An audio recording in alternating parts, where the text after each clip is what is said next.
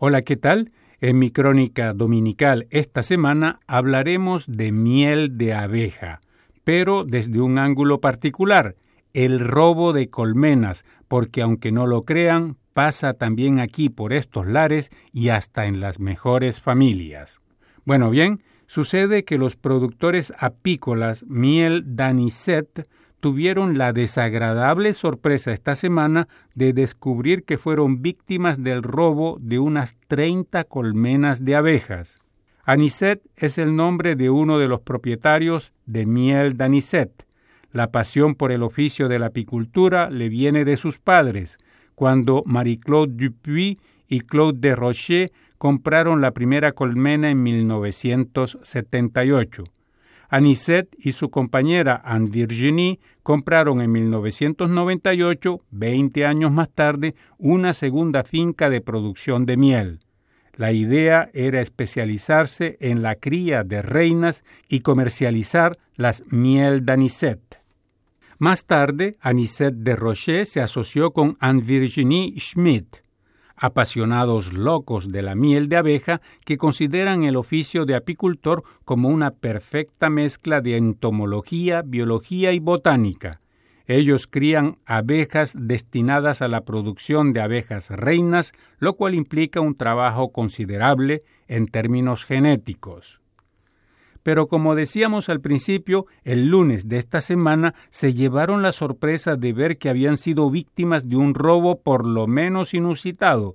Cada colmena está evaluada en alrededor de 25 mil dólares, pero no se trata solo de la pérdida de las colmenas como tal, sino también de la pérdida del trabajo genético que habían hecho en los últimos años.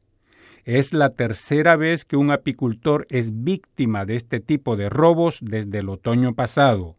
Hay que decir que no es fácil robar colmenas de abejas y se necesita cierto conocimiento técnico. Para poder robar colmenas hay que estar equipados, dice Anisette de Rocher. Se necesitan camiones, hombres, instrumentos técnicos, conocimientos, etc. No son profesionales, pero conocen el mundo apícola. No son profesionales, son más bien personas que están un poco orientadas hacia el oficio, que tienen ganas de aumentar su colmenar o sus beneficios.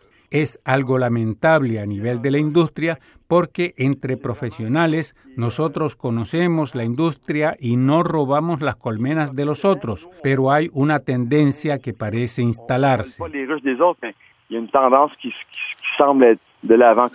Las miel de no son los únicos en ser víctimas de este tipo de robos y Quebec no es tampoco el único lugar en el mundo donde roban colmenas, dice Anisette de Rocher. Ya se han declarado robos en Europa y Estados Unidos, sobre todo en California. Al parecer, los ladrones de colmenas no las roban para revenderlas. Lo más probable es que sean personas que quieren iniciarse en el oficio y que la forma más rápida y menos costosa de hacerse a un colmenar es robándoselas. La reventa de las colmenas no es posible en una pequeña industria como la de Quebec, pero los apicultores comienzan a pensar en identificar sus colmenas, dice Anisette de Rocher. Aquí en Quebec no lo habíamos hecho antes, pero pienso que hemos llegado a eso. Vamos a tener que marcar nuestras colmenas, identificarlas al exterior y al interior. En Estados Unidos hay más colonias de abejas y los apicultores están más advertidos sobre los robos de colmenas y ya comenzaron a identificarlas.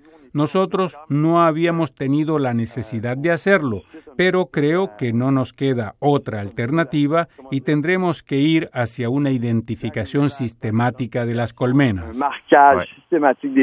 Afortunadamente para las miel d'anisette, las consecuencias de este robo no son excesivamente significativas en su producción anual, porque se trata solo de 30 colmenas sobre 1.500 pero otros apicultores como Miel Labonté fueron víctimas de un robo de 200 colmenas la primavera pasada. Otro apicultor perdió unas 20 colmenas. Como decíamos, no son cifras extremadamente significativas, salvo que aparte de todo el trabajo que tienen que hacer los apicultores en la industria, que es ya de por sí bastante complicada, tienen que enfrentarse también a los desafíos de los cambios climáticos y a la complejidad del modelo. Teniendo en cuenta estos elementos, el problema del robo de colmenas preferirían haber podido hacer abstracción. Pablo Gómez Barrios, Radio Canadá Internacional, Montreal.